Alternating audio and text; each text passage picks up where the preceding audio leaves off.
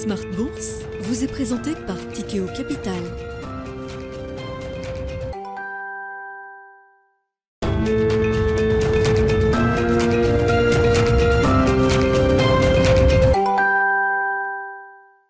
C'est reparti pour Smart Bourse, votre double dose quotidienne de marché en direct sur Bismart. Chaque jour à la mi-journée, 12h30, 13h et en fin d'après-midi, la grande édition pendant une heure à partir de 17h en direct, rediffusée à 20h sur Bismart TV. Émission que vous retrouvez chaque jour en replay sur bismart.fr et en podcast sur l'ensemble de vos plateformes. Au sommaire de cette édition ce soir, le démarrage d'un nouveau mois, le dernier mois de cette année 2022 qui se termine au finish avec un, un rallye, un rallye action euh, notamment, qui dure depuis euh, deux mois maintenant, pour les actions européennes en particulier.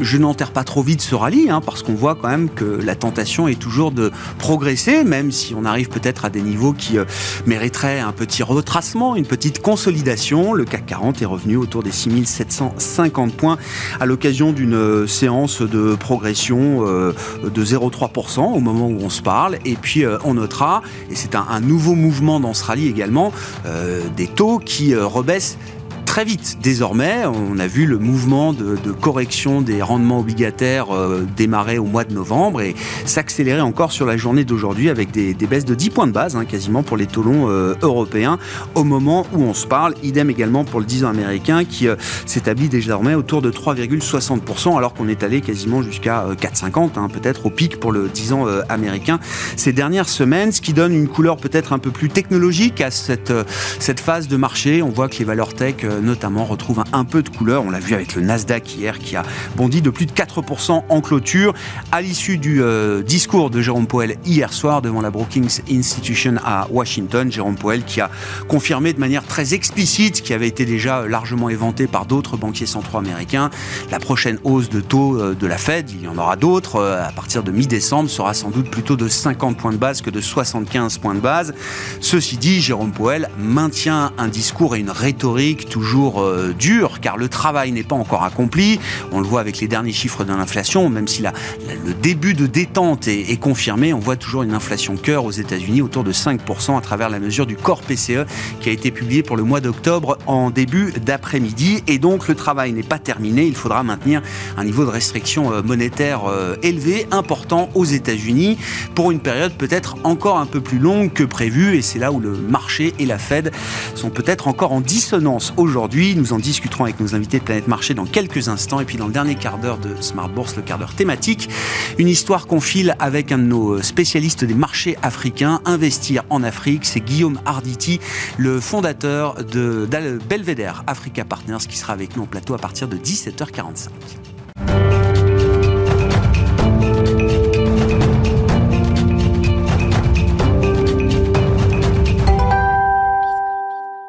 Mais d'abord, résultat des courses de cette euh, séance du jour, première séance du mois de décembre qui se termine avec une teinte toujours légèrement positive sur les indices actions en Europe. En cette fin de séance, résumé du jour avec Alix Nguyen. La bourse de Paris ralentit. On trouve en soutien de la tendance l'indice des prix corps PCE du mois d'octobre. Il ressort en hausse de 0,2% contre 0,5% un mois plus tôt et de 5% sur un an après 5,2% en septembre. On apprend aussi que les inscriptions hebdomadaires au chômage ont diminué plus que prévu. Et puis, autre indicateur publié ce jour, toujours aux États-Unis, l'indice ISM manufacturier de novembre apparaît inférieur aux attentes. Il s'établit à 49 contre un consensus de 49,9. Comme facteur de soutien au cours de cette séance, il y a toujours les effets du discours jugé dovish prononcé par le président de la Fed. Pour rappel, à l'occasion d'un discours au Brookings Institute hier, Jérôme Powell a évoqué à deux reprises une inflation demeurant bien trop élevée, mais ce dernier a rassuré en confirmant que la prochaine hausse de taux serait un peu moins brutale que les précédentes. Le dollar et les rendements des treasuries baissent nettement. Et puis le CAC semble plus apaisé quant à la Chine, la Chine où les autorités sanitaires ont donné des premiers signes d'un possible allègement de leur stricte politique zéro Covid. On retient par ailleurs la déclaration de la vice-première ministre Sun Chunlan, évoquant euh, une approche du pays faisant face à de nouvelles circonstances et de nouvelles tâches grâce au caractère moins dangereux du variant Omicron et à l'avancée de la vaccination. Euh, sous l'effet euh, des nouvelles chinoises, mais aussi dans le siège de la hausse du Nasdaq hier soir, les valeurs technologiques grimpent. ST Microelectronics, Dassault Systèmes et Capgemini progressent. Atos bondit après l'annonce d'un partenariat conclu avec Amazon. Une annonce officialisée à Las Vegas où la filiale Amazon Web Services tient sa conférence annuelle cette semaine. Le directeur général du groupe d'Atos, Nourdine Biman, voit dans cet accord de coopération une étape industrielle importante dans le plan de transformation des activités infogérance d'Atos. Et puis on constate le recul de Total Energy à la suite des informations relayées par Bloomberg selon lesquelles les délégués de l'OPEP pourraient décider de maintenir leur production en l'état lors de leur réunion via visioconférence prévue dimanche. Tendance, mon ami, chaque jour à 17h avec Alix Nguyen dans Smart Bourse sur Bismart.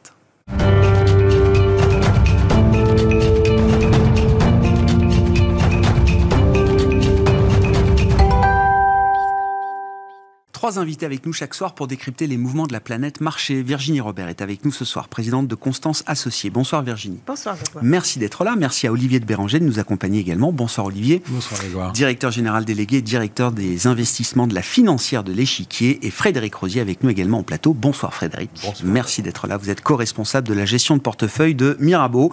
C'est le sujet à la une de Smart Bourse depuis euh, des jours maintenant, le rallye d'automne. Rallye qui euh, est plutôt tilté euh, value, cyclique, qui profite un peu plus aux actions européennes qu'aux actions américaines. Je ne vais pas trop euh, braguer de ce côté-là, parce que c'est une séquence de quelques semaines seulement. Comment considérer ce rallye, Virginie? Les actions américaines rebondissent également, mais comme le rallye est un peu plus value, c'est l'Europe qui en profite le plus. Oui, absolument. Vous avez très bien décrit. Bah, c'est encore une histoire de momentum. Voilà, puisqu'on a suivi l'évolution des taux et des anticipations de taux. À partir du moment où on a eu quelques signes d'encouragement sur l'inflation, des, deux côtés de l'Atlantique, hein, d'ailleurs, euh, on peut le dire. Euh, Cette semaine, on a eu quelques éléments en Europe. Euh, eh bien, il y a une anticipation, je dirais, d'une baisse de l'inflation et euh, quelques discours. euh, alors, on a eu évidemment le discours de Jérôme Powell hier soir, mais d'autres membres de la Fed, comme vous l'aviez dit, euh, qui sont exprimés. Et donc, cette histoire de pivot, notre pivot, euh, finalement, est-ce que ça y est, on a atteint, euh, je dirais que dans cette politique monétaire restrictive, est-ce qu'on a fait le plus dur Euh, Et euh, et est-ce qu'à un moment donné, on arrivera sur un- un- une période de stabilité? C'est ça qui a encouragé le marché. Mais c'est une histoire de momentum, c'est-à-dire que le marché est encore dans du momentum. Et ce qu'on a pu voir, ce que je constate en particulier sur le marché américain, c'est que ce momentum, il est encore très ancré. Donc on l'a vu hier, dès que on encourage euh, effectivement et qu'il y a une détente sur les taux, le Nasdaq se reprend. Euh, c'est pas, pour moi, c'est pas encore un rallye tout à fait euh, sain quelque part. Parce que moi, ce que j'aimerais voir, c'est effectivement dans le cadre de cette normalisation Mhm. euh, de, euh, de, de- de l'économie, hein, on est encore en phase de normalisation après ce qu'on a vécu en 2020-2021, dans le cadre de cette normalisation, ça serait intéressant de retrouver quand même un peu plus de fondamental et de réanalyser les fondamentaux des sociétés. Et je trouve que ces mouvements de marché sont pas encore euh, ne, ne prennent pas en compte suffisamment ces fondamentaux et cette différenciation. Ça commence un petit peu peut-être aux États-Unis. Donc Qu'est-ce qui reflète pour vous là ce manque de, de, de fondamental? Alors, euh, par momentum, vous entendez l'idée que euh, on achète ce qui monte, quoi, sans, sans non, trop. on achète des, des secteurs, on achète euh, des, des idées, c'est ça, c'est les éléments macro qui dominent. Et évidemment, l'élément macro qui va dominer dans les semaines à venir, ça va être le rythme du ralentissement économique, qu'on peut qualifier de soft landing, hard landing, récession. On n'en sait rien encore. voilà, soyons clairs. C'est bien Il résumé. y a un ralentissement. Il y a un ralentissement qui est en cours, c'est évident, et il, il- il est logique, hein, il, est, il est cohérent avec euh, ce qui se passe. Maintenant, euh, quelle sera l'ampleur? Et là, ça va être intéressant parce que dans le cadre de ce ralentissement, parce que je vous rappelle que quand même cette année 2022, les, euh, les hausses des chiffres d'affaires des entreprises ont été portées encore par cette sortie de, deux ans euh, de, de, croissance euh, contrainte. fabriquée. Oui, oui, hein Je l'appelle fabriquée, moi, moi je le dis. et, et par cette inflation, parce que l'inflation s'est auto-entretenue, bon nombre de sociétés ont répercuté évidemment la hausse des coûts, mais ont été au-delà. Hein, et ce qui a permis la préservation des marges. Et vous dites que le marché est en train d'extrapoler un peu trop certaines idées euh, de 2022 sur 2023 Oui, absolument, Et concrètement, qu'est-ce qui vous fait dire, qu'est-ce qui vous fait dire dans le marché américain qu'il y a, il y a des que, que c'est pas le fondamental qui guide pour vous euh, bah, la, tendance aujourd'hui Parce que là, sur certains résultats, certains, certaines sociétés, on voit par exemple dans le secteur de la distribution, on commence à avoir les bons et les moins bons élèves. Et de toute façon, c'est quand une économie ralentit que là, le, le juge de paix, c'est la qualité des résultats. Et c'est ça qu'on devrait avoir en 2023. C'est ça qui doit animer les marchés et j'espère que ça sera ça. Et ça sera d'autant meilleur pour nous, gérants euh, actifs. on est gérants, euh, mais ça veut dire, Virginie, plus qu'une dispersion sectorielle, parce que la dispersion sectorielle, elle existe. Derrière les indices, il y a quand même une dispersion sectorielle importante au terme de cette année 2022. Vous attendez une dispersion encore plus forte ah oui. au sein des secteurs. Vous, ah voulez voir la dispersion intrasectorielle. Bien sûr, bien sûr, bien sûr. Bien sûr, mais nous, on, gère avec les avantages compétitifs, l'analyse des avantages mmh. compétitifs. C'est là qu'ils doivent s'exprimer. Et c'est là, c'est l'agilité, c'est la qualité de l'exécution des managements, c'est tout ça. Et avec euh, des éléments qui sont compliqués pour les entreprises, hein, pour les émetteurs. Mmh. Donc, euh, c'est ça qui va être intéressant. Olivier, votre lecture et votre analyse de ce, de ce rallye, alors qu'il a pris une, dimension un peu de, de, de, rallye, de everything rally depuis quelques jours, puisque même l'obligataire se met à rallier désormais. Les, les taux rebaissent assez nettement encore euh, aujourd'hui. Bah, moi, j'aurais une analyse un peu différente sur l'Europe où euh, la valorisation, la qualité des résultats et le positionnement expliquent le rebond. On était arrivé fin septembre, début octobre, à des valos euh, proches de 10 fois les résultats 12 mois forward, qui sont c'est un niveau généralement où ça rebondit toujours. Donc ça, c'est la, c'est la première chose. La deuxième chose, c'est que les rallyes des cycliques en Europe, il a été essentiellement drivé par les résultats. Hein.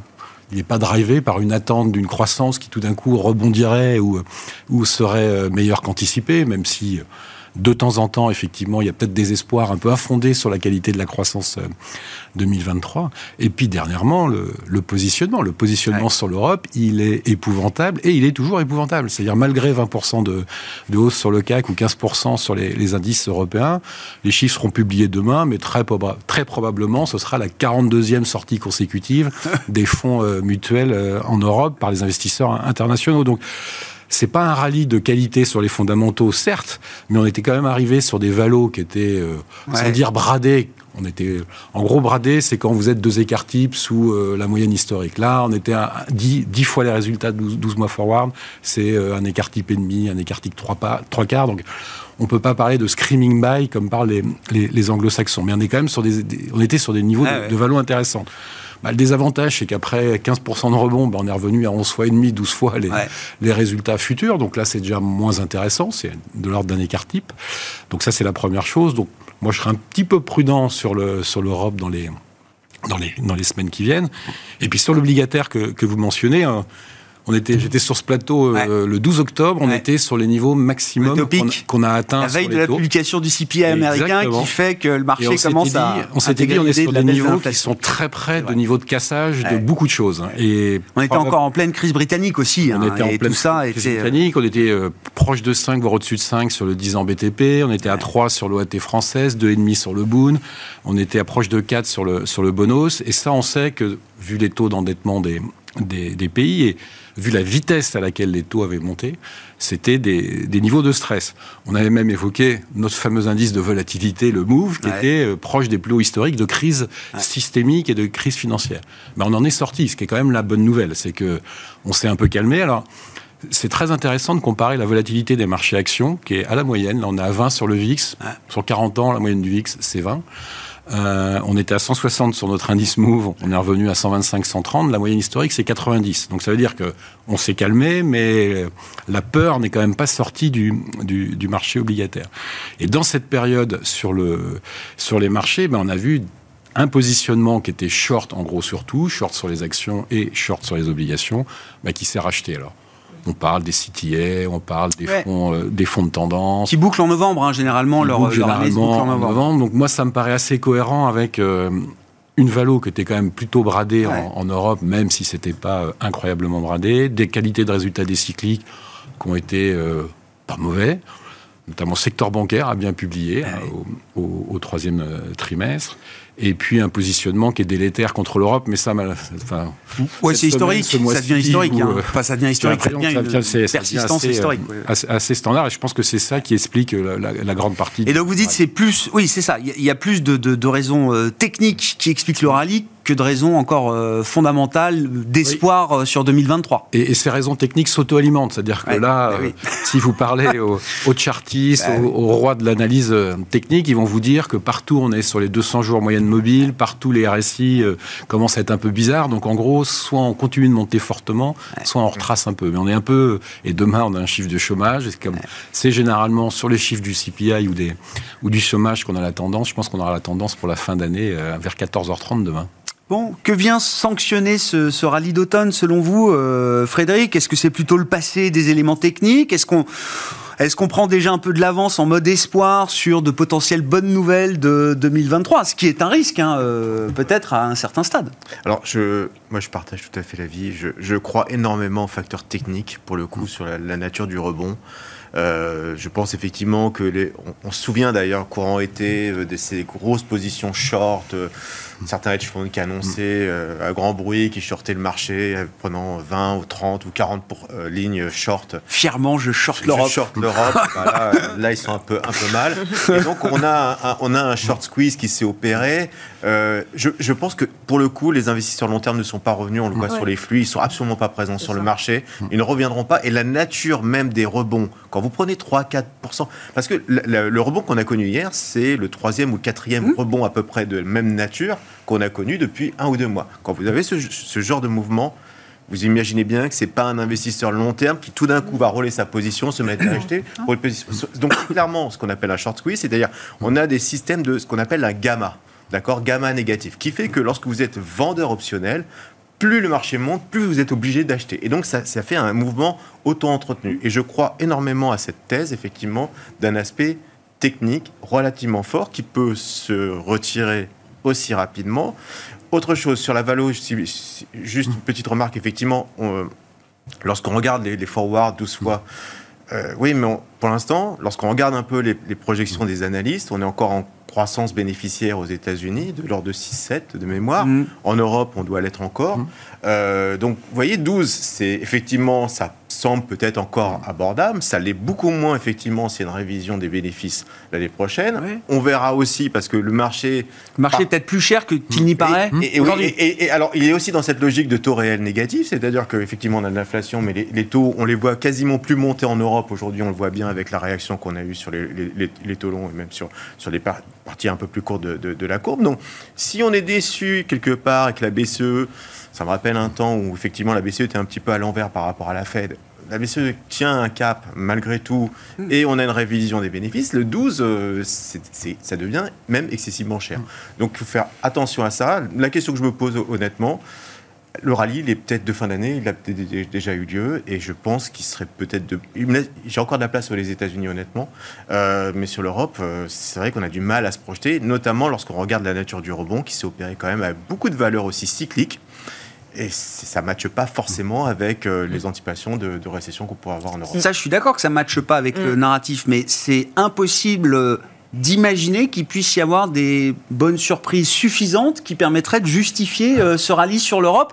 Euh, dans les 3-6 euh, prochains mois Alors j'ai évoqué le sujet sur... La récession en Allemagne, elle ne sera pas aussi profonde que ce qu'on imaginait il y a encore 3 mois, par exemple. Est-ce que vous vous rappelez, on avait évoqué le sujet sur la croissance, par exemple, dans le secteur du luxe, il y avait mm. quand même un quart de la croissance du secteur du luxe qui était dû à l'effet Forex. Exactement. Ouais. Donc, je veux bien euh, mais là, mais là, on le forex, il est en train de partir de à toute berzingue de, de l'autre côté. Le dollar baisse. Le, dollar baisse. les choses. Donc, donc, la question, c'est effectivement, est-ce que pour le coup, dans un dans un monde qui ralentit, voire qui se, se contracte, puisqu'en dessous de 2% de croissance, on est en, contraction, est-ce que oui ou non, la nature des résultats qui a été soutenu même pour des valeurs cycliques et exportatrices. Je pense à des, à des Michelin, des Schneider et autres. Est-ce que oui ou non, l'effet Forex ne va pas peser dans et, ce cas Et si la Chine rouvre pour le luxe? C'est, Ah je oui, veux dire, c'est la cerise sur le gâteau. ça- Le dollar, on s'en fout. Si la Chine rouvre demain, il y a un one-off de consommation, de, de, de, de revanche, euh, Mais- de, de mais shopping.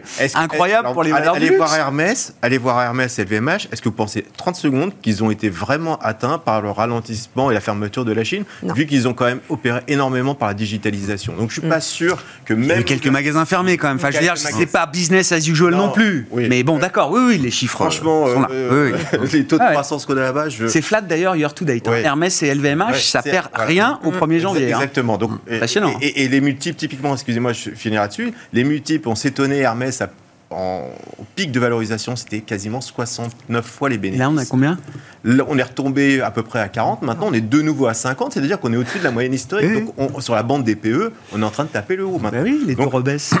Oui, vous voyez, donc, on, on repart dans le même cycle que, euh, qu'on évoquait il y a encore maintenant un, un an. Donc, pour l'instant, ça va, mais attention. quoi. Et, et- et à l'inverse, l'effet Forex sur les sociétés américaines, et on l'a bien vu, y compris dans les consensus des analystes, Ouais. n'avait pas été suffisamment bien apprécié euh, dans, dans- dans l'effet négatif. Ouais, ouais, bien euh, sûr, oui, la force du dollar. On vu Le vent contraire du dollar. ouais. Ça a été un point important, ça n'avait pas été suffisamment apprécié, ça a probablement effectivement participé aux déceptions. Euh, donc là, moi je pense que, bah, logiquement, euh, quand on est dans un scénario euh, où on se dit euh, stabilité euh, des taux, enfin encore des, des hausses des taux à venir, hein, ne me faites pas dire ce que j'ai pas dit. non, oui, oui, mais oui. euh, voilà. Mais, mais concrètement, s'appuie tous sur si cette on hypothèse, euh. Un dollar à 1,07, un euro dollar à 1,07, 1,08, là. Les sociétés américaines respirent. Alors évidemment, pour l'investisseur, il y a un effet euh, court terme puisque libellé en dollars, mais sur le long terme, c'est beaucoup plus, euh, euh, c'est beaucoup plus sympathique. Et sur les marges, parce qu'on a vu, bon, moi je vais parler des cycliques américaines. Ouais. Je suis plus sur les Je vois des alors soit des cycliques, soit ce qu'on appelle les staples, hein, les, les, les consommations De base. basiques, hein, voilà. Ouais. Là, il faut bien dire que dans la construction des marges qui ont été très bonnes, qui ont été, qui sont bien maintenues, il y a eu un effet fantastique chiffre d'affaires. Bonne consommation, plus évidemment hausse des prix, hein, donc l'effet volume et l'effet prix. Bon, demain, quel sera l'effet volume? L'effet prix, bah, ils, ont passé des, hausses de prix euh, qui ont été quand même très importantes, même au-delà de. D'ailleurs, moi, ça m'a affolé, même quand j'en ai vu certaines, j'ai rencontré, j'ai dit, c'est pas possible. Ils on ont été un peu gourmands, un peu greedy, euh, sur, euh, et sur donc, les prix. L'impact sur les marges, c'est ce que j'appelle les, ce que j'appelle les fat cat margins. hein. c'est que euh, là, euh, bah, le fat cat margins euh, va peut-être être un peu en difficulté euh, Ouais. dans, dans- parce qu'il y a, y a quand même un. Et ces valeurs-là, elles ont atteint des. Parce que c'est inhabituel. Ces valeurs-là, elles ont atteint des valorisations qui laissent pas la place à une petite déception sur les marges demain. Ben, moi, je trouve, On parle de staples et- ou de valeurs cycliques, hein, qui généralement staples, sont pas très chères. staples Enfin, les cycliques, en bien tout cas. plus cher qu'une valeur. Prenez le Google euh, qu'on Oui. qu'on- qu'on aime bien, qui est classique, enfin qu'on aime bien, euh, qui est euh, bon, qui, peut être discuté. Hein, mais c'est c'est 18 fois le PE. Hein, donc c'est 18 fois et prenez un Procter qui est à 24. Bon, Ah, mais bah, c'est cyclique, les- Google, c'est de la pub. oui, d'accord, mais regardez les taux de croissance quand même. Attendu, même avec un- un- une, une révision à la baisse des croissances, évidemment, sur le chiffre d'affaires et encore plus, évidemment, sur les earnings, puisque ce Google, c'est flat, hein, ce qui est attendu. Donc, mais, mais quand même, voilà, il y, a- il y a une espèce de... Donc là, je pense qu'il faut... Et c'est pour ça que je parlais de momentum, parce qu'il faut qu'on revienne, et les gérants actifs reviendront, puisqu'ils ils sont, ils sont absents, et c'est ça la qualité d'un rallye, c'est quand les gérants effectivement actifs, euh, qui aient pu ces éléments techniques et qu'il y ait cette couche fondamentale qui se mette en place. Hmm.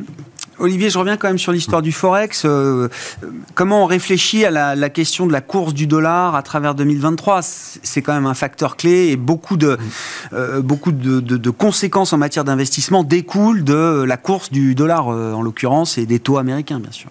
Bah, ce qu'on constate déjà, c'est que l'euro est incroyablement euh, sous-valorisé. C'est-à-dire, si on regarde les PPP, on sait tous que c'est entre, ça dépend des modèles, mais c'est entre 1,30 et 1,40.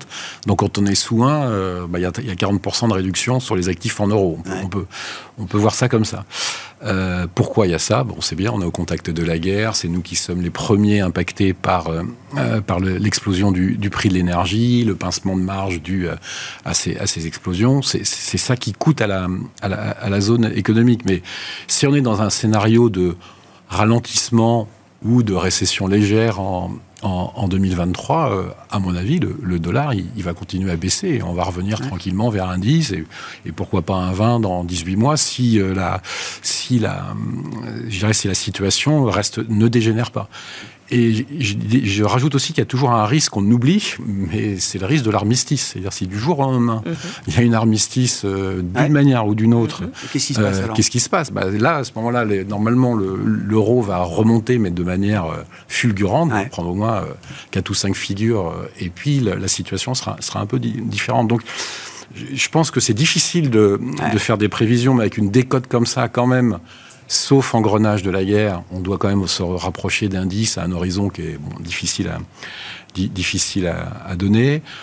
Euh, je vous rassure, toutes les sociétés européennes euh, vivront très bien avec un, euro-dollar à, un 10, à un 15 ou même à un 20. 60. On sait tous que le niveau, de, le niveau qui commence à embêter tout le monde, c'est quand on passe à 25 et qu'on se rapproche d'un 30. Donc en gros, quand on, se rapproche de la, de la purchasing power parity essentiellement à, problème, à cause des problèmes de compétitivité de l'Europe. Il faut un petit un petit décalage sur la valorisation de, la monnaie. Mais, mais voilà, donc pour moi, la, question, c'est plus, euh, c'est quoi l'ampleur du ralentissement en 2023 en fait, C'est ça la question euh, fondamentale. Vous l'avez tranché ou pas? Eh ben, c'est possible de, de, de, choisir euh, une, caractéristique de cette récession Moi, je pense que. Alors, récession, c'est pas sûr, mais en ah. plus, que ce soit un gros ralentissement ou une récession, moi je serais tenté de dire on s'en fiche un peu. Alors pourquoi on s'en fiche un peu? C'est parce que si c'est une récession, on va avoir euh, moins 0,1, moins 0,2 sur trois trimestres de suite, ou plus 0,1 sur trois trimestres de suite, la différence pour la qualité du résultat des entreprises, c'est rien. Mais c'est rien. C'est-à-dire, euh, effectivement, si les BPA baissent de 10%, bon, bah, très bien, on vaudra 13 fois et demi les résultats en, en instantanés en, en, zone euro et probablement 12 fois sur 2024. Donc voilà, c'est pas, c'est pas des prix sur lesquels vous êtes, vous êtes inquiet d'acheter. Pourquoi je, Moi, je pense qu'il y aura une, récession soft ou un gros ralentissement. C'est que pour l'instant, il y a zéro crise financière. C'est-à-dire que toutes les grosses dépressions ou grosses récessions qu'on a eues, notamment en Europe, depuis la Seconde Guerre mondiale, c'est quand il y a eu une crise financière. C'est quand le système bancaire euh, ne pouvait plus prêter pour, pour différentes raisons. Là, le système bancaire, il est rempli de cash, il a un niveau de fonds propres qu'il n'a jamais eu dans aucune crise depuis, euh, depuis Bretton Woods. Donc, il n'y a pas de raison fondamentale, sauf événements exogènes, bien sûr, tous les disclaimers habituels, qu'on ait une, une, récession super forte en, en, zone euro. Et je vous rappelle que qu'est-ce qu'on fait depuis six mois en zone euro? On remonte tous les mois la croissance ah de, 2022. Hein. Alors, on reporte les, les, nouvelles négatives sur 2023. plus on révise à l'os 2022, plus on révise 2023 à la baisse. Mais moi, ma conviction, c'est que les récession dure, c'est toujours le système bancaire qui vous entraîne de. Et la crise, et, avant même la crise financière, c'est l'immobilier aussi qui compte euh, beaucoup, euh, d'ailleurs, dans le déploiement d'une crise financière. la correction ou le risque de correction important sur l'immobilier, est-ce que c'est quelque chose qui peut des, zones justement être des zones tendues, l'Asie-Pacifique, Australie, euh, Nouvelle-Zélande, c'est tendu. Les États-Unis, c'est un peu tendu, mais si vous regardez la part des revenus des ménages consacrés à leur remboursement de mortgage, c'est exactement la moitié de 2008. Donc on va dire c'est deux fois moins tendu qu'en 2008 hein, sur, le, sur la capacité des, des, ménages américains. La contrainte immobilière est beaucoup moins forte. Payer. On sait bien qu'en France ou en Allemagne, il n'y a pas de bulle immobilière. Ça peut corriger de 10%, ok, mais comme, comme n'importe quel actif. Donc pour moi, le, la, la récession dure, pour l'instant, bah, c'est un scénario, c'est une chance sur 10, mais c'est vraiment pas le, scénario central. Et donc je vois pas tellement de cas dans le cadre dans lequel les, les résultats des entreprises seraient durement euh, abîmés en, en 2023. Après, l'inflation baissera sûrement moins vite que ce que le marché euh, price euh, aujourd'hui. Euh, le plateau sera sûrement plus long. La baisse des taux de la Fed en 2023, moi j'y crois, mais alors pas du tout. Mais bon, on, verra ce qui, on verra ce qui se passe. Et comme la BCE est en retard, de toute façon, là aussi, je pense pas que ce soit le scénario 2023. Mais je pense que c'est c'est ça qui est clé pour la qualité des résultats des entreprises. Est-ce qu'on a une récession dure? Ou et je mets dans le même sac une récession légère ou un gros ralentissement. Oui, on tourne autour de la même idée. Hein. On tourne autour de la même idée. Euh, bah. Moi, je suis plutôt dans le camp numéro un. Donc, euh... Bah oui, donc ce rallye en Europe, il est. Bah là, on est sur il est assez légitime. Euh, oui, c'est ça. Il faut être un peu prudent parce que techniquement, ça aille vite et tout. mais sinon, euh, il n'y a pas de. J'ai pas d'inquiétude. Il n'y a pas d'exubérance. Il n'y a pas d'exubérance dans, les, dans, dans les valos. Ouais. Euh, vos commentaires, Frédéric. Et puis si on est un peu dans les what if scénarios, euh, si on réfléchit, alors euh, l'idée effectivement d'une résolution, euh, euh, toute chose égale par ailleurs, du conflit en Ukraine, hein, voilà, mais qui nous ramènerait pas évidemment la situation intérieure. Il y a aussi comment la Chine réagit. Et on voit que la Chine est en train de réagir. Alors, le- le- au plus haut niveau politique, pour l'instant, le discours n'a pas évolué, mais on voit dans les faits que la politique zéro Covid est en train de, de bouger assez rapidement. D'ailleurs, on laisse à Pékin les gens s'isoler chez eux, à domicile, et plus dans des centres de- d'isolement. Eh ben, non, mais c'est déjà quand même une étape. Ça fait rêver. Euh, à Guangzhou, euh, on a quand même des, des- des hausses de cas Covid euh, très importants, comme on avait pu le voir à Shanghai au printemps. Shanghai avait été confiné au printemps. Guangzhou, on est en train de lever les, les, les- les- les confinements dans la ville. Qu'est-ce qui se passe si la Chine repart? Et est-ce qu'une reprise marquée de l'économie chinoise est même souhaitable? Pour la Chine sans doute, mais pour l'Europe, pour l'Amérique et pour notre histoire d'inflation Alors, pour l'inflation, bien sûr. Parce qu'il y a toujours des, des- des- des zones de, de- de tension euh, sur la supply chain, donc c'est plutôt, plutôt une bonne nouvelle. Donc, Détente de l'offre, vous dites Donc ça, c'est plutôt une bonne, nouvelle. Je pense que les Chinois n'ont pas le choix aussi parce que ça ralentit fort aussi euh, de, leur côté. Euh, moi, ce que je regarde, c'est que c'est une zone aujourd'hui où on ne peut pas passer à côté. Alors, c'est très très compliqué parce que le- l'environnement, euh, on va dire juridique, politique, est très très complexe à appréhender. De manière factuelle, c'est un marché qui a sous-performé depuis, euh, ça fait plus de deux ans, deux ans et demi que ça sous-performe. Honnêtement, euh, la valo est intéressante. Hong Kong a pris 30% au mois de novembre. hein. Ouais. Oui, mais bon, là, c'était suite à quand même énormément de, de sous-performances. Vous avez vu les rebonds, notamment des, même des acteurs de la technologie euh, en Chine. Donc, je pense effectivement qu'il faut euh, s'y intéresser. Euh, je suis persuadé qu'il ne faut pas y aller en ligne directe parce que c'est très complexe. Ouais. Parce que Quelles on sont les pas- manières de faire alors voilà, donc euh, bah, soit des, des- des- des ETF, soit euh, des gestions, euh, des OPCVM très spécialisées, très diversifiées, parce qu'on le voit, il y a des tendances qui peuvent se dégager. On a vu les dernières mesures sur l'immobilier, on peut voir un peu l'impact que ça peut avoir, mais pour le coup, faut pas prendre un pari trop fort sectoriel, parce qu'on sait, euh, le réglementaire vient euh, vous taper dessus. On l'a vu sur les technos, avec la réf- euh, notamment les, Mhm. les politiques sur, sur l'éducation arriver. Une, mauvaise- une bonne idée devient une très très mauvaise idée, euh, voire pire, du jour au lendemain. Donc euh, voilà, mais je pense réellement que si on veut avoir pour l'année prochaine un portefeuille assez résilient, euh, je, je pense que la partie chinoise, effectivement, euh, asiatique au sens large même, euh, est une bonne idée. Et comment on mesure le risque d'une réouverture de la, de la Chine Non, mais enfin, le- le- du, du risque inflationniste que ça génère pour, à travers les matières premières, notamment. Ouais. Ah, C'est un peu le, euh, c'est un peu le, parallèle. C'est bon pour la Chine, ça mais peut- ça détruit voilà. toute l'idée du pivot de la Fed, de la stabilisation ça- des ça- taux. Ça, euh, soulage côté, c'est comme pour l'Ukraine. Ouais. Euh, quid de- du pétrole si effectivement on a une résolution demain? Donc on peut très bien avoir une- ah, en même temps le en même temps euh, résolution ukrainienne avec un pétrole qui tout d'un coup perd 20 dollars, pourquoi pas hein, euh, on, peut on peut tout imaginer. Et d'un autre côté, la réouverture de la Chine, euh, qui pour le coup a un effet. mettrait 20 dollars plus sur le pétrole. Voilà. Et donc, ça s'équilibre. euh, ça- voyez, donc, oh, non, mais globalement. Oui, oui, j'entends, non, mais il faut considérer parlez tous les- de toutes quel les est- quel est possibilités. le scénario de l'année prochaine, quand on sait au moment où on se parle, il commence à faire froid à Paris quand même, euh, que euh, notre. Ouais, 1er décembre. Eh, 1er décembre, oui, mais bon, Oui. on a été épargné, que euh, on parle de plus en plus de coupures d'électricité, que la croissance allemande va peut-être dépendre quelque part aussi de, de l'hiver, de la nature de l'hiver. C'est dur, honnêtement, de se projeter avec ça, et, et j'ai tendance à penser, peut-être malheureusement, que le vrai driver aujourd'hui des marchés, ça restera les banques centrales. Et quoi qu'il arrive, on l'a vu, le marché, on a revu à la hausse les les taux de croissance, voilà, mais ça n'a pas eu d'impact. C'est vraiment pour le coup, dès qu'on a un déclencheur, c'est les banques centrales qui, ont, qui sont à la manette. Et, et ça restera ça, à mon avis, euh, dans, dans les mois à venir. Comment on fait son, son- sa sélection de valeurs là, sur le marché américain aujourd'hui euh, Virginie, vous avez déjà donné quelques, quelques éléments de, de contexte. Alors, euh, il y, a, il y a- il y a des valeurs de base euh, très chères. Il y a de la tech qui semble beaucoup moins chère aujourd'hui. Vous évoquiez Moins Google à 18 fois. Vous êtes plutôt un investisseur tourné vers euh, l'univers de la croissance, évidemment, mais enfin, comme beaucoup d'investisseurs euh, boursiers, euh, bien sûr. Donc, comment on On raisonne sur cette thématique on Pardon prend, on prend moins de place. Oui, enfin bon, euh, oui, enfin des fonds value, il y en a pas non plus. euh, il y en a quelques-uns des fonds value dans de très belles maisons, évidemment. dernier. Mais voilà, voilà, vous en avez un. Il en reste quelques-uns ici et là, mais c'est pas non plus la, c'est pas la grande masse. non, mais comment on réfléchit à la thématique croissance et, et à la tech ou en tout cas à cette idée de réinvestir dans la tech. Ce qui est compliqué, c'est que quand on est dans une thématique, qu'on a un biais croissance, euh, on se projette à long terme. Alors, c'est compliqué. Moi, je pourrais pas vous répondre sur 2023, bah, même si j'ai des idées. Mais par émetteur, effectivement, et ce que je constate, c'est que le marché, on a vu, là, on a encore eu des résultats. Il y a, il y a un secteur qui a été, mais alors, euh, assassiné, c'est les logiciels. Ouais. Bon. Alors, là-dedans, il y a plein de choses dans les logiciels. Donc, il faut faire son marché tranquillement, il faut commencer à revenir, mais en regardant exactement. Alors, évidemment, il y a une question de valorisation, parce qu'on voit bien que ce qui est encore cher, si ça déçoit un peu, et Salesforce aujourd'hui, donc moins 10, pouf. Ouais. Euh, bon. Alors que les chiffres sont plutôt bons et c'est plutôt rassurant même. hein.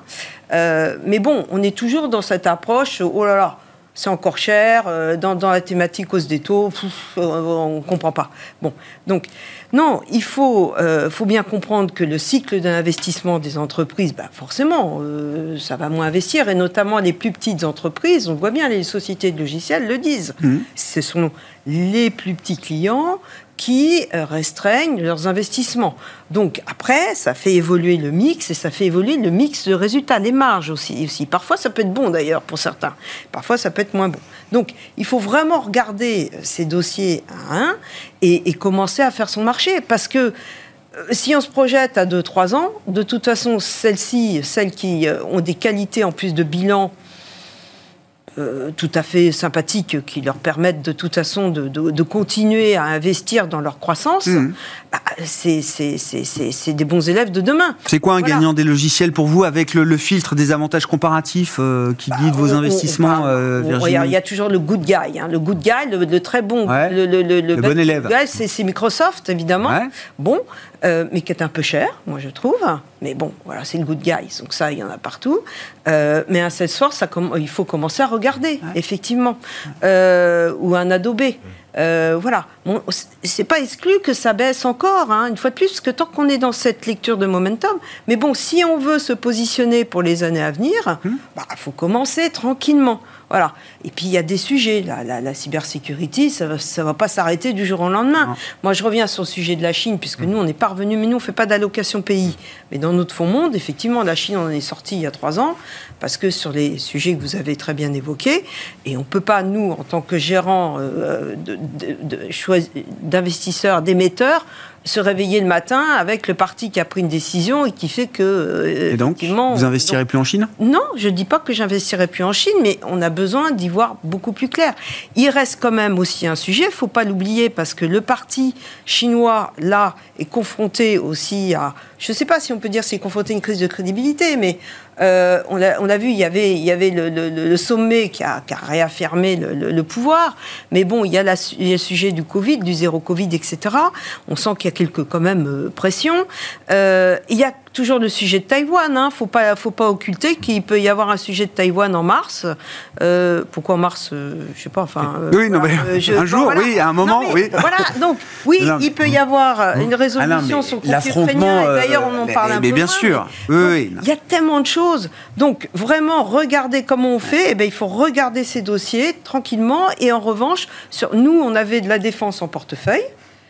On a allégé la défense, on a pris le D'accord. profit, ça s'est très très bien comporté, évidemment, ça nous a bien aidé. On on l'a encore parce que sur le long terme, ça reste. J'entends. plutôt- Voilà, mais on a allégé et on, on- on réarbitre, on, rebalance un petit peu sur de la bonne qualité euh, croissance, tranquillement. Euh, voilà. Non, mais c'est intéressant les logiciels. On parlait de la value euh, tout à l'heure. Euh, bah, je connais des gens en Ah bah- value qui touchent du SAP aujourd'hui, Mais- qui n'ont jamais mais- pu en toucher mais- de- mais- depuis, euh, depuis des années. Voilà, Olivier plus gros confirme. gérants value aux États-Unis se met à acheter du, du méta. Eh ben oui, ou du Roche dans la santé, etc. Oui, Olivier, oui. Non, non, mais c'est- c'est tout à fait vrai. Ce qui est, ce qui est sûr, c'est qu'on avait eu des années de distorsion de portefeuille en termes de style, et que je crois que tout le monde est d'accord pour dire qu'il faut rebalancer un peu, rééquilibrer, des portefeuilles plus mixtes, plus, plus blend. Euh, euh, mais ça veut dire qu'on a en tête que c'est c'est une tendance qui s'inscrit dans la durée, qu'on va pas revivre ce qu'on a vécu avec euh, cinq valeurs qui concentrent euh, 60% de la performance du marché sur des années. Probablement pas, probablement pas. Et pourquoi? C'est parce que l'épisode taux zéro est quand même dé- défini- définitivement Ah ouais. derrière nous, derrière nous pour les cinq années qui viennent. Donc Ouais. on est, on sait et c'est normal que les écarts de valo qu'on a qu'on a connus entre bah, du cycle, de la value et de l'hypercroissance, euh, bah, ça se comprime un peu. Ça veut pas dire, je suis tout à fait d'accord que le, le secteur des softwares est mort ou qu'il y a plein de, de, de choses qui vont pas qui vont pas rebondir, mais c'est-à-dire qu'il faut revenir sur des valos un peu plus raisonnables et que l'écart euh, qui était euh, quasi ma- jamais vu entre Mm. les valos de, de value et de, et de croissance se, se comprime. On le disait tout à l'heure, de toute façon, on connaît les zones value du monde, l'Europe en est une, ça Ouais, explique ouais. sûrement une des, une des raisons de la surperformance du rebond euh, européen plus, plus important que, les, que le marché américain. Bon, et puis je voulais qu'on dise un mot aussi, euh, juste euh, garder la parole, Olivier, parce que euh, si j'ai bonne mémoire, vous avez initié le fonds Arti chez à la Oui. financière Lessiquier, taux et action, Mhm. c'est ça? Est-ce que c'est le retour de, du beau vieil équilibre, taux action? Alors je je sais jamais dans quel sens ça marche, c'est 50-50, 60-40, 70-30, enfin bon, il y a plusieurs formules différentes, mais le 60-40 euh, américain, 60% action, 40% taux, est-ce que c'est un truc qu'on a envie de remettre là aujourd'hui en, en- en fonctionnement euh, d'une certaine Euh, Le 60 euh, et 40 américain, il, il est en réanimation là. parce Oui. Il fait sa sa Oui. année depuis Oui. 1932. Ça, oui. Donc euh, il n'a pas vécu un- un- une bonne période. Sur l'Europe, puisque Arti est un, est un fonds européen, je pense que le 60-40, il est très intéressant pour 2023, mais dans l'autre sens. 60% obligations Ah et ouais. 40% actions.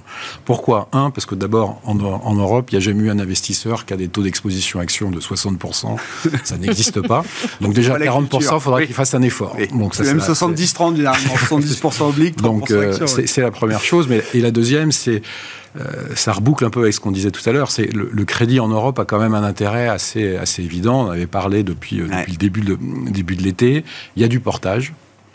Il y a un risque de défaut qui va augmenter en 2023, comme dans tout ralentissement, mais si on, on croit ma thèse que le système bancaire est, un, est en bonne santé, ben, c'est quand même une, une force de rappel très importante, notamment pour les mid-cap, hein, parce que c'est essentiellement les mid-cap qui font appel au, au, au financement bancaire. Et puis quand même, on est en décembre, et le gros risque du crédit, c'était quoi? C'était un arrêt des cash flows euh, dans, euh, dans l'Allemagne, c'était euh, qu'on qu'on pouvait même plus rembourser son crédit. Là, je suis pas Miss Météo, je peux pas savoir quel temps on va faire, mais euh, on est quand même en décembre, donc le- je dirais Ouais. que le gros du risque, il est quand même euh, absorbable avec les, les, les réserves, de- les réserves de gaz, et on va pas avoir euh, trois mois de cash flow à zéro à cause d'usines fermées. Peut-être qu'on aura une semaine, peut-être qu'on aura quelques heures, j'en- j'en sais rien, mais ça pour le crédit, c'est un support énorme. Et la crainte du crédit, euh, le, le- le spread de crédit était au plus large euh, juste à la fin juin qui est là où on a commencé à couper Nord Stream, et euh, juste euh, euh, en septembre, quand, on s'est dit, oulala, les taux, ça part dans le décor, ça monte au, au plus haut possible. Et c'est pas ce qui se passe. Donc, la capacité des entreprises à rembourser leurs dettes, elle est a priori de, de meilleur, euh, en meilleur état aujourd'hui Mhm. c'était il y a trois mois ou six mois, Ouais, en tout ouais. cas anticipé par le marché. Donc le 60-40, euh, moi je conseillerais de faire 60% d'obligations. Vous faites du triple B ou du double B en euros, vous avez de, en prenant des obligations 4 ou 5 ans, vous avez un carry qui est autour de 5%. Alors quand on en avait parlé la dernière, la dernière fois, c'était plutôt 6 ou 7. Bon, bah, maintenant, c'est plutôt autour de 5. Vous prenez pas un risque énorme. Et puis, vous mettez 40% d'actions parce que je pense qu'autour de, de 12 fois ou 13 fois les, les résultats attendus 12 mois forward en, en Europe, euh, dans 90% des cas, à 5 ans, vous gagnez de l'argent. Donc, euh, c'est plutôt euh, intéressant. Mais en revanche, équilibre. vous allez avoir des marques to market qui parfois peuvent vous faire transpirer. Hey Bah, c'est les marchés. Bon, sur les idées d'investissement, pour finir avec vous, Frédéric. Alors, de- bon, déjà, c'est vrai que le 60-40 aux États-Unis, hein, euh, je crois qu'on a fait plus bas, moins 23, moins 24, hein, à rapprocher du moins 27. il a retrouvé des espérances Moins de retour 27. inédites. Ah non, mais ça arrive, Désormais. ça arrive, que- c'est arrivé que 5 fois dans l'histoire. C'est vrai En Un tel négatif. drawdown Ah oui. Ah ouais, ah, non, mais même. Ah, même. Que les deux, Ah oui. que, que les Ah, deux, ouais, les ouais. deux, les deux poches, les deux moteurs. soient- Ouais, ouais. Alors là, effectivement, on a Ah bah, la- c'était on la retrouve- double peine. On retrouve, euh, nous, c'est le cœur de, nos- de nos portefeuilles. On va dire, on est en, en, équilibré, donc on est sur une poche 60-40 et ça revient à peu près à cette exposition, mais à l'international. c'est vrai qu'on a du rendement aujourd'hui un peu partout, clairement. On, voit les performances, on a des confrères qui ont fait des fonds datés 4, 5 ans, ils sont quasiment à plus 8 hein, depuis en deux mois, donc ça a été très très très vite. On a des, des, souches de rendement un peu partout sur le sur l'obligataire. Je vois que certaines souches obligataires sont encore euh, il y a des rendements euh, assez, assez importants. Je pense notamment à tout ce qui est euh, subordonné bancaire, mmh. par exemple. C'est hyper stressé. On a des rendements à 6-7% sur cette poche-là. On parlait de la, baisse du dollar, donc il faut quand même penser notamment aux émissions obligataires émergentes. Euh, on a par exemple des grands euh, non émergents euh, qui, émettent en euros, donc on n'a pas de risque de, taux, mais pour le coup, on a des rendements qui sont aussi relativement importants, 5-6%. Le high yield également. Donc il y a énormément de poches de, de, rendement aujourd'hui, c'est cette partie-là. On était, il y a un an, si je me, rappelle bien, il y a un an, on, était pétrifié quand on avait effectivement ces, choix d'investissement, parce que on était dans une phase d'investissement souvent à taux négatif. Et on, se pose, et on voyait que l'hypothèse de gain était en gros entre 0 et 2, et l'hypothèse de perte euh, qu'on a sous-estimée. Hein, euh, et on n'a jamais été. voilà. Si on met de côté le, reset 2022, et non, parce que c'est quand même pour ça qu'on est aujourd'hui confortable comme on l'a jamais été sur certains actifs, sur la valorisation de certains actifs et la capacité à délivrer du rendement sur des horizons 3, 4, 5 ans. Je, pense que ça fait des années qu'on n'a pas été confortable comme ça. Quelqu'un qui arrive aujourd'hui et qui est dans cette poche équilibrée, il peut dormir tranquille, honnêtement. Je pense que il a le facteur, quoi qu'il arrive, hein, euh, assez résilient maintenant sur la partie mmh. taux. Euh, pas besoin d'aller... Euh, au-delà de 3, 4, 5 ans. Mmh. Euh, après, c'est la question de, de, risque, mais on peut euh, honnêtement bâtir un, un, portefeuille où on fera 2 à 3 fois, par exemple, la performance des fonds euros.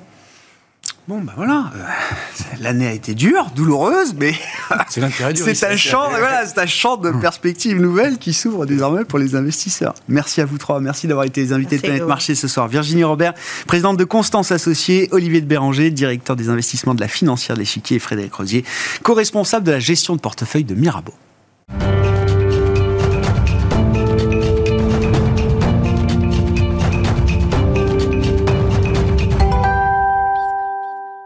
Le dernier quart d'heure de Smart Bourse. Chaque soir, c'est le quart d'heure thématique et nous évoquons ce soir un thème que nous filons euh, régulièrement avec Guillaume Arditi, que j'accueille à mes côtés en plateau. Bonsoir Guillaume. Bonsoir Grégoire. Vous êtes fondateur de Belvedere Africa Partners et donc dans le nom de votre société, effectivement, se trouve la révélation du thème dont on parle avec vous, l'investissement en Afrique. On essaye d'en parler régulièrement euh, avec vous, euh, Guillaume, pour essayer de, battre en brèche certaines idées reçues et votre conviction aujourd'hui, on en a déjà parlé, c'est que l'investissement en Afrique ne doit plus être considéré comme un investissement de niche. On parle pour des grands investisseurs euh, globaux, euh, institutionnels. Non. Le territoire d'investissement africain doit devenir un territoire d'investissement euh, standard. Mainstream. absolument, absolument. Alors, si vous me permettez, je pourrais redonner peut-être un peu de contexte. C'est vrai qu'aujourd'hui, quand, on regarde la situation, on a, trois crises majeures. Il y a la sortie du Covid, qui n'est pas encore terminée. Euh, on a la crise, la crise ukrainienne qui est à nos portes, et puis on a une crise climatique qui baigne le tout. Et en face de ça, on a, ce qui a été révélé, c'est qu'il y a besoin de, diversification, il y a besoin de retrouver du relais de croissance, et puis des alternatives en termes de ressources énergétiques. Hmm. Et là, on a à côté un continent qui répond à toutes ces euh, problématiques, avec 1,5 milliard millions d'habitants. Donc effectivement, je pense que toujours considérer que investir en Afrique, euh, sur le continent africain, est une affaire de spécialistes euh, qui font des investissements de niche. Aujourd'hui, ça ne me semble plus très, très raisonnable. Ah effectivement. Mais Néanmoins, il faut sans doute que les investisseurs globaux adaptent leur manière de faire ou leur playbook quand ils réfléchissent à, l'Afrique euh, euh, aujourd'hui. Si on pointe justement quelques, quelques freins, peut-être qu'il faut lever dans l'esprit des, euh, des, investisseurs qui considèrent ou qui sont prêts à considérer l'Afrique. Il y a déjà la question des données, Guillaume, et c'est un point fondamental que vous soulevez. Tous les investisseurs sont, sont fans de données aujourd'hui, les modèles tournent à plein régime, et donc les investisseurs et les investissements se nourrissent d'une multitude de données aujourd'hui aujourd'hui euh, en temps réel qu'on aime bien euh, analyser pour euh, guider et, modéliser ces investissements. en Afrique, on n'a pas la même capacité ou le même accès aux données parce que tout simplement ces données, elles n'existent pas encore en tout cas euh, dans la même ampleur que ce qu'on peut trouver euh, dans nos économies développées. Oui, vous avez tout à fait raison. C'est vrai que les discussions qu'on a régulièrement avec les investisseurs euh, reflètent toujours un besoin de retrouver de la donnée à laquelle on est, on est habitué. Et on est rentré dans une, dans une ère de la donnée, dans la quête de la donnée. Mais il faut pas oublier quand même qu'il euh, y a 20 ans, on n'était pas encore rentré dans cette ère-là, et que malgré tout, nos économies s'étaient euh, développées. Donc la situation en Afrique, bah, comme vous le soulignez, effectivement, la donnée n'existe pas du tout avec le même niveau de granularité et de finesse qu'on peut avoir. Donc si vous cherchez à connaître bah, les taux de défaut euh, d'actifs liquides par sous-secteur, vous ne les trouverez pas, mm. ça c'est certain. Mm. Maintenant, y y a, on est dans une phase de structuration de la donnée. Il y a des choses de plus en plus précises qui se, qui se dessinent, en particulier sur les habitudes de consommation. mais il n'en reste pas moins que euh, la quête de la donnée et le, niveau de finesse est, loin de, ce qu'on peut avoir euh, sur nos, sur nos marchés. Est-ce que pour autant, il faut attendre que le processus se termine pour investir Non. Je pense pas du tout. Et puis, j'allais dire, les grandes tendances et les tendances de fond, on n'a pas besoin d'un déluge de données quotidien pour les identifier, j'imagine. exactement, et c'est ce sur quoi il faut euh, s'appuyer aujourd'hui, c'est sur les tendances de fond qu'on observe en Afrique. Et donc, dans chaque segment, la chance qu'on a, c'est qu'on a euh, maintenant, sur une durée de 20 ans, on peut distinguer des tendances très fortes et des indicateurs très forts qui permettent de se faire une opinion sur, euh, sur l'état du, marché euh, en Afrique.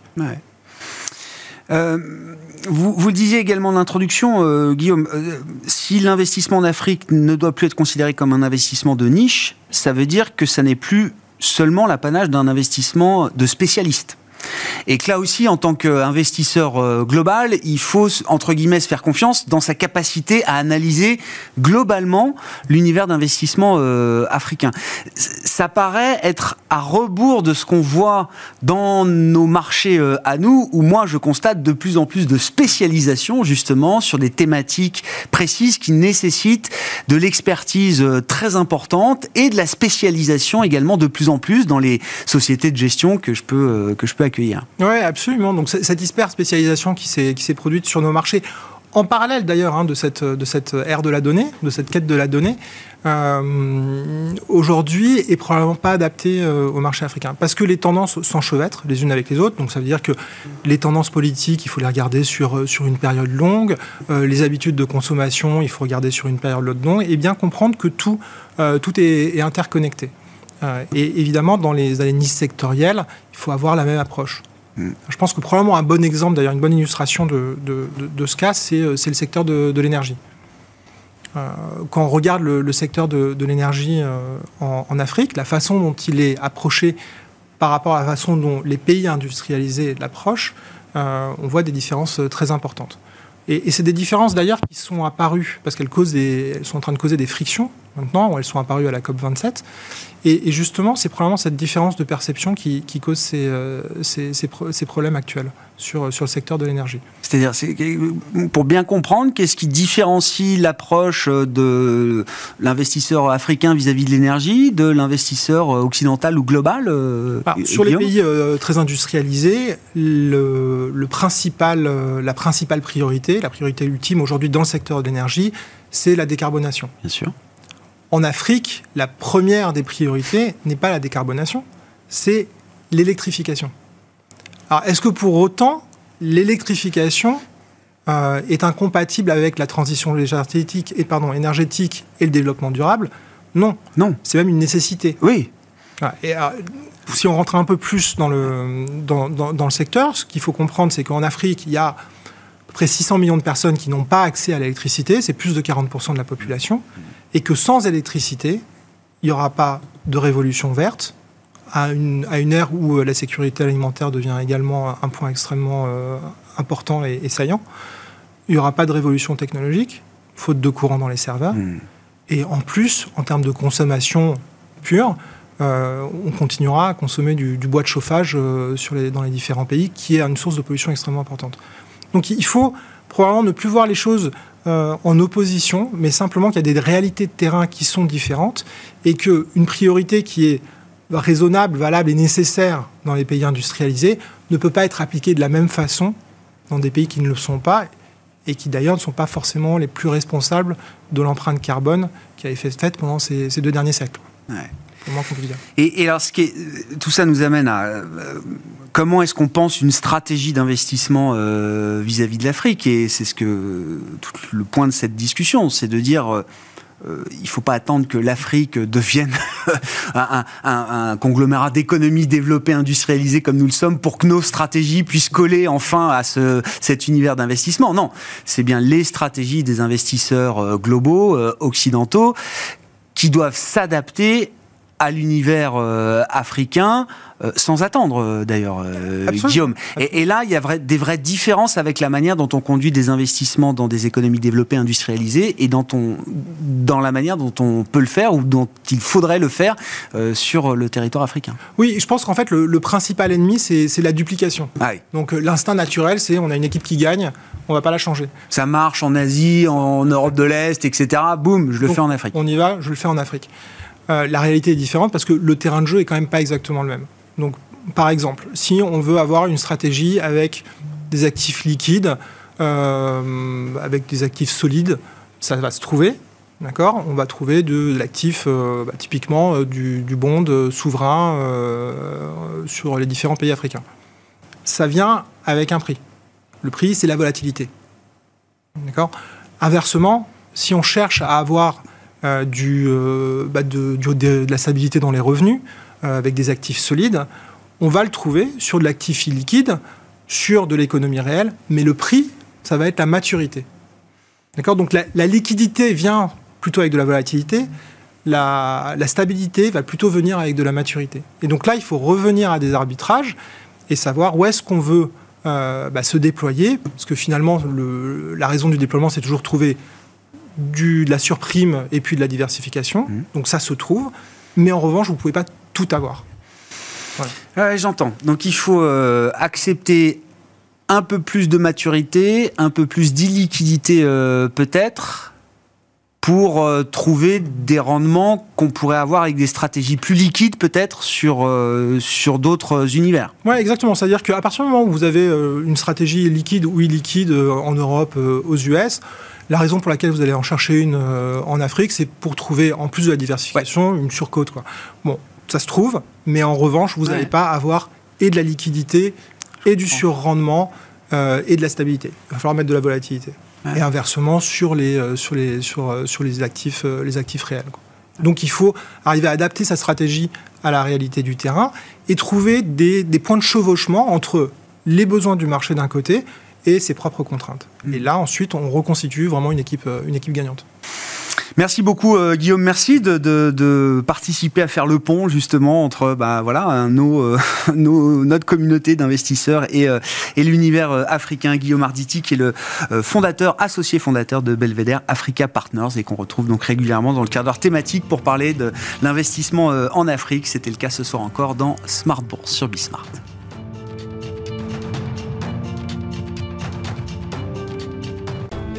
Smart Bourse vous a été présenté par Tikeo Capital.